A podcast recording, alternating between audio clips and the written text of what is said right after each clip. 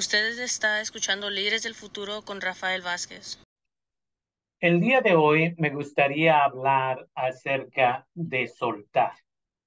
Una vez más, esto es uno de los capítulos o parte de uno de los capítulos del bonito libro de el gran budista Thich Nhat Hanh, El arte de vivir. Y dice capítulo 6, soltar, transformación y sanación. Cuando conocemos el arte de sufrir, sufrimos mucho menos. Podemos emplear el lodo de nuestro sufrimiento para cultivar los lotos del amor y de la comprensión. Se necesita valor para vivir de forma plena y honda. Si no podemos ser felices justo aquí y ahora, debemos preguntarnos cuál es la razón. Si nos resulta difícil experimentar la paz y las maravillas del universo en la vida diaria, debe ser porque hay algo que nos impide. Debemos descubrir de qué se trata. ¿Qué es eso que nos abruma y nos aparta del momento presente? El arte de vivir es también el arte de transformar nuestras aflicciones. Si queremos ser felices, debemos identificar qué nos impide serlo. El cambio al bienestar es el cambio que se aleja del malestar. A veces sufrimos, pero no nos atrevemos a admitirlo ni a nosotros mismos ni a los demás. Sin embargo, solo podremos encontrar una salida, el camino al bienestar, si nos enfrentamos a nuestro sufrimiento. La persona que medita es una artista y una guerrera. Debemos hacer uso de nuestra creatividad y nuestro valor para atajar eso que nos impide ser felices y libres. Es como si estuviéramos enredados. Quizá nos enredemos nosotros mismos o quizá dejemos que otros nos enreden. Incluso puede que vivamos en una forma que esté diciendo, por favor, quiero que me enreden. Necesitamos la visión profunda que nace de la meditación y el valor de un guerrero para atajar los obstáculos que hay en nuestro camino y cortar los lazos que nos atrapan. En palabras del primer maestro Zen de Vietnam y China, Tang Hoi, soltar es una gesta de héroes desenredarte. Quizás estemos enredados en nuestros proyectos en el trabajo, en una apresurada forma de vida. Quizás estemos atrapados por nuestra ansia e inquietud. Quizá nos bloqueen el dolor, la ira, el miedo Quizás hayamos pasado toda la vida enredados en los lazos de la ira y el miedo, abrumados por un rencor del que no podemos deshacernos. Puede que la relación que tenemos con una persona cercana esté invadida y asfixiada por las malas hierbas de la incomprensión. O Quizás estemos atrapados en la búsqueda de estatus, dinero o placeres sensuales. Todo esto nos impide tocar la felicidad, la paz y la libertad que están a nuestra disposición justo aquí en el momento presente. Para salir de esta maraña necesitamos valor y determinación Se requiere valor para cambiar nuestra forma de ganarnos la vida, de forma que se adecue a nuestras aspiraciones y valores más profundos. Se requiere determinación para no ser arrastrados por proyectos que nos hacen sentirnos estresados y agotados, que nos llevan a descuidarnos y a descuidar a los seres amados. Se requiere valor para sentarse con nuestra pareja, nuestro amigo o miembro de la familia y abrir una vía de comunicación. Cada uno debe identificar sus propios lazos para poder librarse. Debemos procurarnos un tiempo para sentarnos y, y preguntarnos honestamente en qué estamos enredados. No basta con querer soltar los lazos. Debemos comprender por qué nos han enredado antes de poder librarnos de ellos. ¿Cuánto tiempo de vida nos queda? ¿Qué puede ser tan importante como para permitirle obstruirse el lazo hacia una vida honda y feliz? Cuando puedas ordenar tus prioridades, podrás soltar la inquietud, la frustración, la ansiedad y el resentimiento que has estado soportando. Muy pocas personas son realmente libres. Todos estamos demasiado ocupados, aunque tengamos una fortuna, aunque seamos influyentes y famosos, no podremos ser verdaderamente felices sin libertad interior. Lo que más deseamos en el mundo es libertad. Cada uno de nosotros tiene su propia noción de felicidad. Podemos pensar que la felicidad depende de tener cierto trabajo, cierta casa o cierto automóvil, o de vivir con cierta persona. O quizá pensemos que debemos suprimir esto o aquello de nuestra vida para poder ser feliz.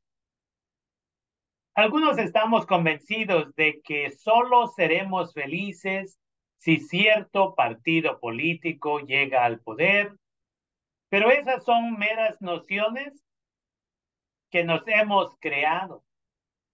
Si soltamos nuestras ideas, podemos permitirnos experimentar la felicidad ahora mismo. Nuestra idea de felicidad puede ser precisamente el obstáculo que se interpone en nuestro camino a la felicidad. Ya tienes una hoja de papel en la que has escrito la lista de las condiciones para ser feliz de las que dispones.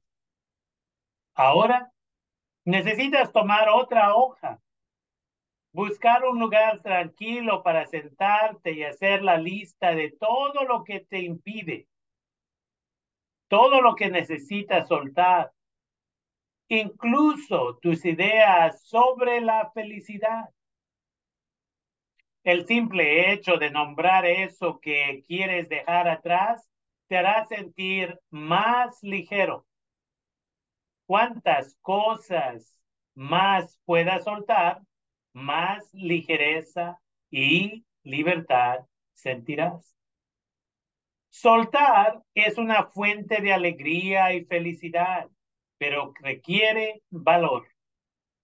Imagina que vives en una ciudad ajetreada contaminada y quieres irte lejos durante un fin de semana. Puede que digas que quieres irte, pero nunca lo haces porque en el fondo no puedes abandonar la ciudad. Estás enredado en la ciudad. Así que nunca puedes contemplar las ordulantes colinas, los bosques, la playa y los montes, o la luna y las estrellas. Pero si finalmente un amigo te ayuda a irte, empiezas a sentirte libre en cuando has dejado la ciudad atrás. Sientes la fresca brisa en el rostro. Contempla el vasto horizonte y ahí mismo te sientes mejor. Esta es la alegría de soltar. La alegría de dejar atrás las trabas. Transformar el sufrimiento. A veces lo que obstacula nuestra felicidad es algo que no podemos cortar o abandonar con facilidad. Nuestro corazón puede estar inválido por un profundo dolor y desesperación. Y necesitamos el arrojo de un guerrero y la habilidad de un artista para transformarlo. Podemos tomar refugio en nuestro cuerpo de Buda, en nuestro cuerpo de práctica espiritual y en nuestro cuerpo de comunidad para que nos ayuden hacerlo. En 1954, Vietnam, mi patria, estaba partida en dos, Vietnam del Norte y Vietnam del Sur. La guerra se propagaba por todas partes y se prolongaba. No se atizaba un final. Ese año murió mi madre. Fue muy doloroso para mí una época muy difícil y caí en una profunda depresión. Los médicos no podían hacer nada. Solo pude sanar gracias a la práctica de la respiración y el caminar consciente. He aprendido por experiencia propia que la práctica de la respiración y el caminar conscientes pueden ayudar a superar la depresión la desesperación, la ira y el miedo. Cada paso, cada aliento puede aportar sanación. Si estás deprimido, intenta practicar de todo corazón la conciencia plena de respirar y caminar.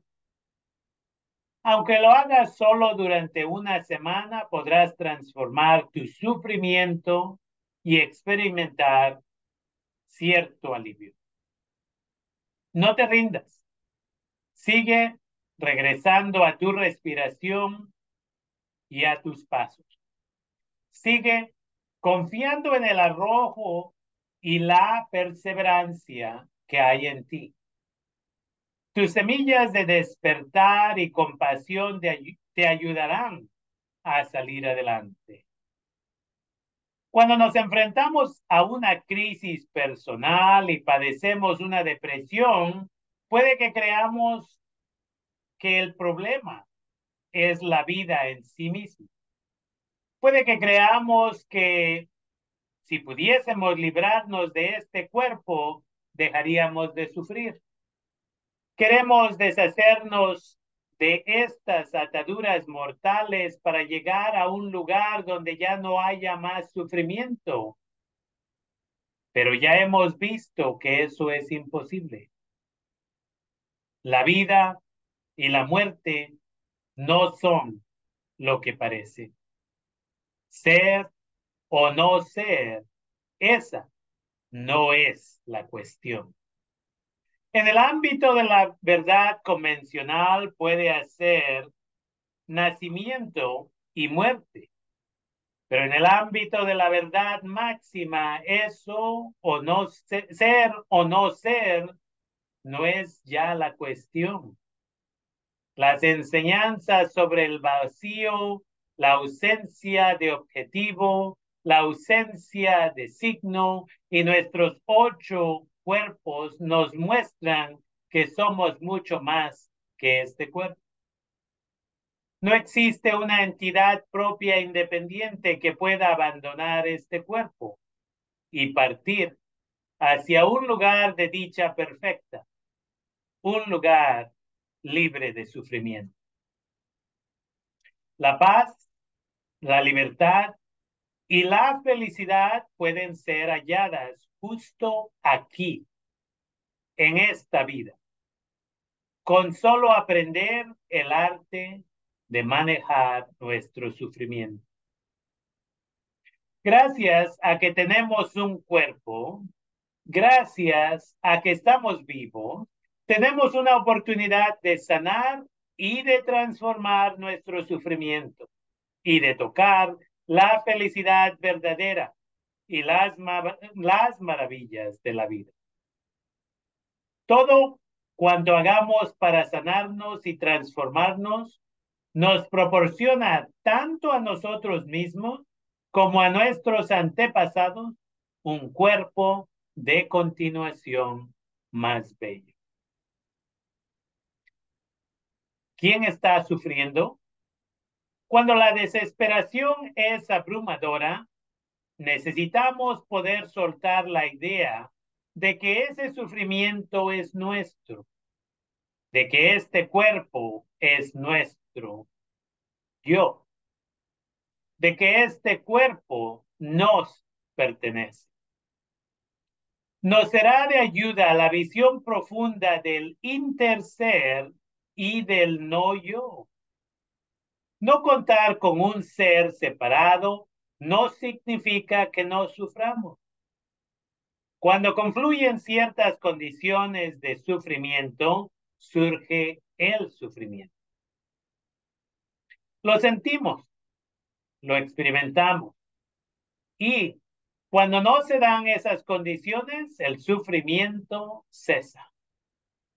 La buena noticia es que el sufrimiento es impermanente. No se requiere una entidad propia separada que sufre. De hecho, cuando nuestro sufrimiento es muy grande, podemos estar seguros de que no es solo nuestro, puede habernos sido transmitido por padres, abuelos y bisabuelos. Quizás ellos nunca tuvieron una oportunidad para aprender a transformar su dolor y sufrimiento. Y así, ese sufrimiento ha sido transmitido a lo largo de varias generaciones. Puede que sea la primera persona de tu familia que se ha encontrado con enseñanzas y prácticas que ayudan a reconocer y cuidar ese sufrimiento. Cuando somos capaces de transformar nuestro sufrimiento, lo hacemos en nuestro bien y en bien de nuestros antepasados y descendientes. Saber que lo haces con ellos y por ellos puede darte el valor y la fuerza que necesitas para superar incluso los momentos más difíciles. Y sabemos que estamos cultivando un buen cuerpo de continuación para el futuro. Nuestro cuerpo no es una propiedad individual, es propiedad colectiva. Es el cuerpo de, nosotros, de nuestros antepasados. En este cuerpo están nuestra madre y padre, nuestra nación, nuestro pueblo, nuestra cultura y todo el universo. Si nos abruma la desesperación, puede que creamos que destruir este cuerpo sea de alguna ayuda. Pero la visión del interser nos muestra que destruir este cuerpo sería matar a nuestro padre, a nuestra madre y a todos los ancestros en nosotros. Es posible permitir que este sufrimiento que no nos pertenece solo a nosotros pase a través del cuerpo. Es impermanente.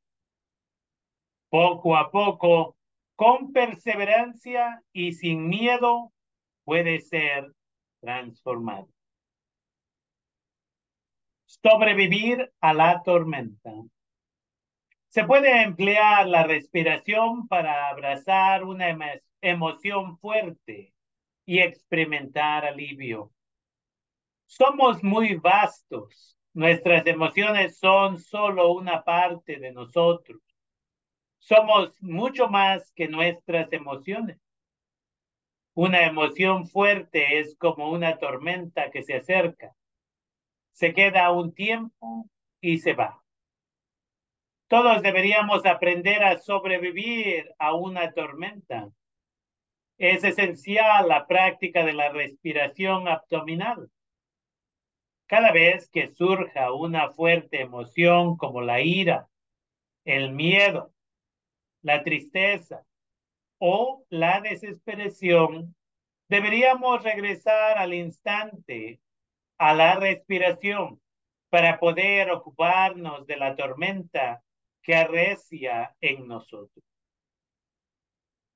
Somos como un árbol en mitad de la tormenta.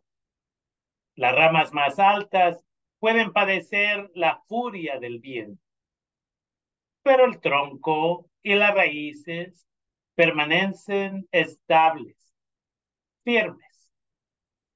Con la respiración abdominal llevamos la mente hacia abajo, al tronco, al abdomen, donde hay calma y estabilidad. No deberíamos permanecer en las ramas más altas, balupeados por la ventisca. Sentado, en pie o tumbado, pon tu atención en el abdomen y concéntrate totalmente en tu inspiración y expiración en el movimiento ascendente y descendiente del abdomen. Deja de pensar sobre aquello que ha desencadenado la tormenta. Tan solo sigue la respiración, concentrándote en el abdomen. Después de cinco, diez o quince minutos, la tormenta de emociones habrá pasado. Tu mente habrá recuperado la claridad y la calma.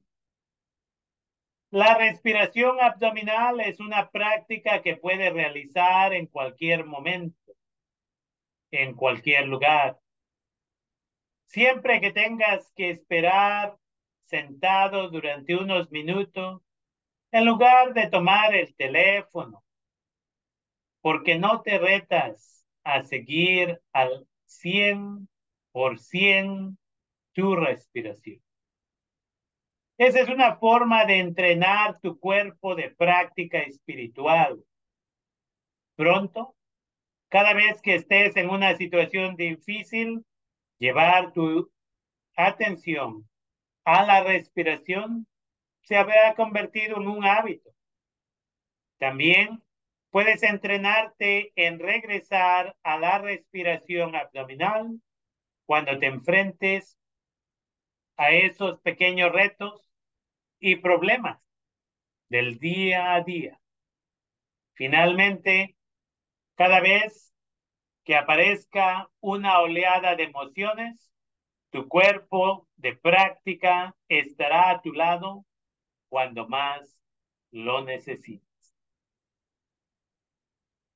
Y ahí vamos a dejar esta bonita lectura del grande Thich Nhat quien dejó su cuerpo hace más o menos dos años ya.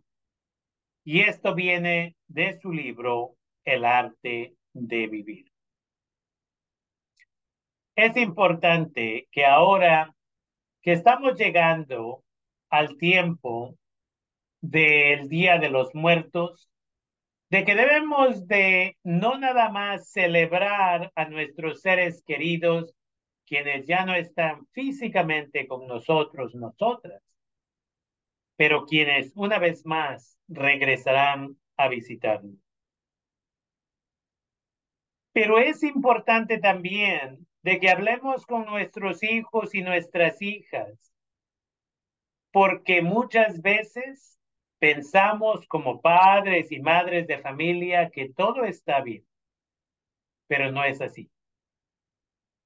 Estamos una vez más haciendo un estudio como lo hicimos el año pasado para determinar cuántos ataques de ansiedad están teniendo nuestros estudiantes, nuestras estudiantes de preparatoria en el condado de Sonoma.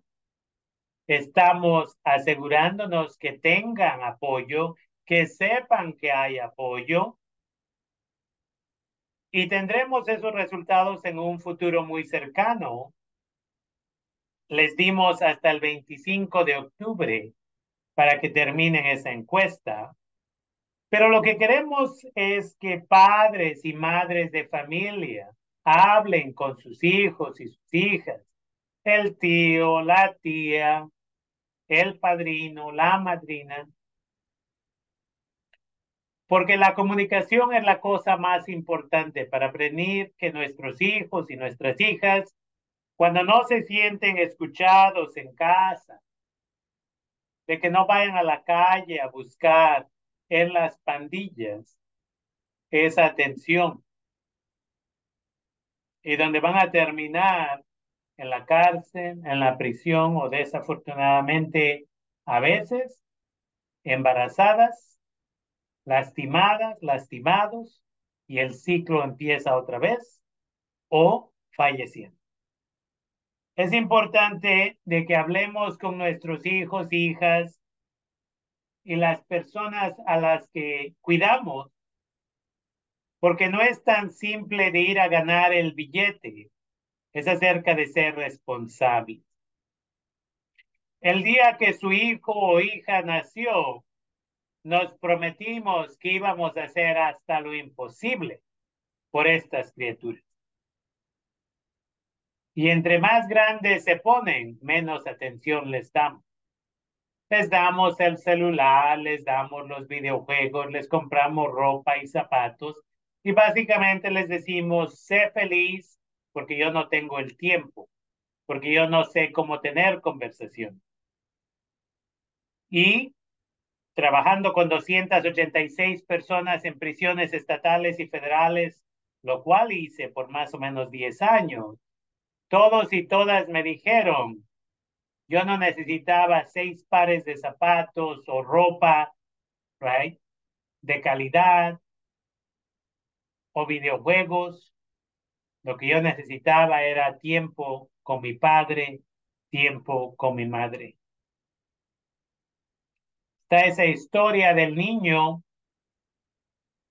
quien le pregunta a su padre cuánto le pagan la hora y el padre le da la cantidad. Y el niño le dice, papá, ¿me prestas cierto dinero? Y el papá le dice, ¿para qué quieres ese dinero? Y el niño le dice, porque no tengo para acumular toda una hora de tu tiempo.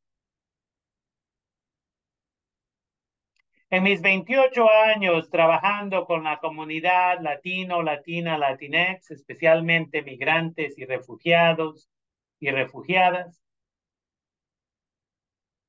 siempre veo exactamente lo mismo y eso es que no se les da la atención y el amor incondicional a nuestros hijos y nuestras hijas.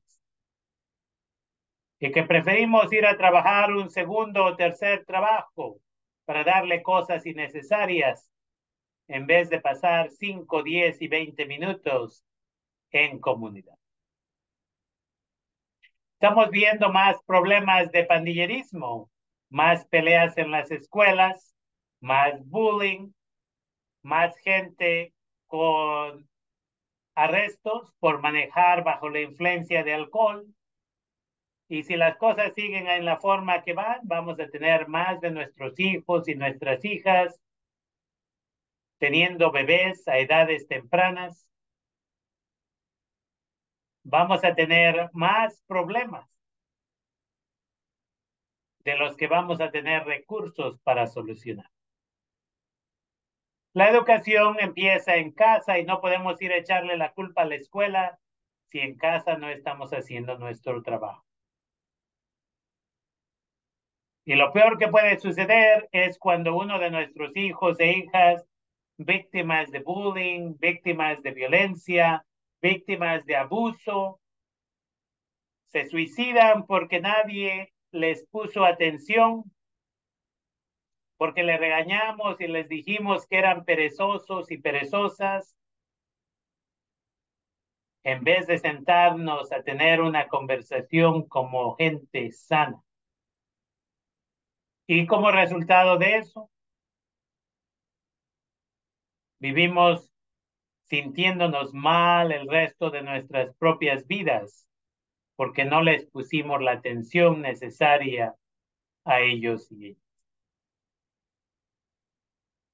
Al padrino o la madrina, al vecino o la vecina, toma más de una persona para criar un niño o una niña. Todos y todas tenemos esa responsabilidad. En este mes, donde también se habla de la prevención del suicidio, tenemos que tomar nuestra responsabilidad en una forma seria para prevenir que los futuros líderes del futuro, las futuras líderes de este país, fallezcan hagamos nuestro trabajo correctamente.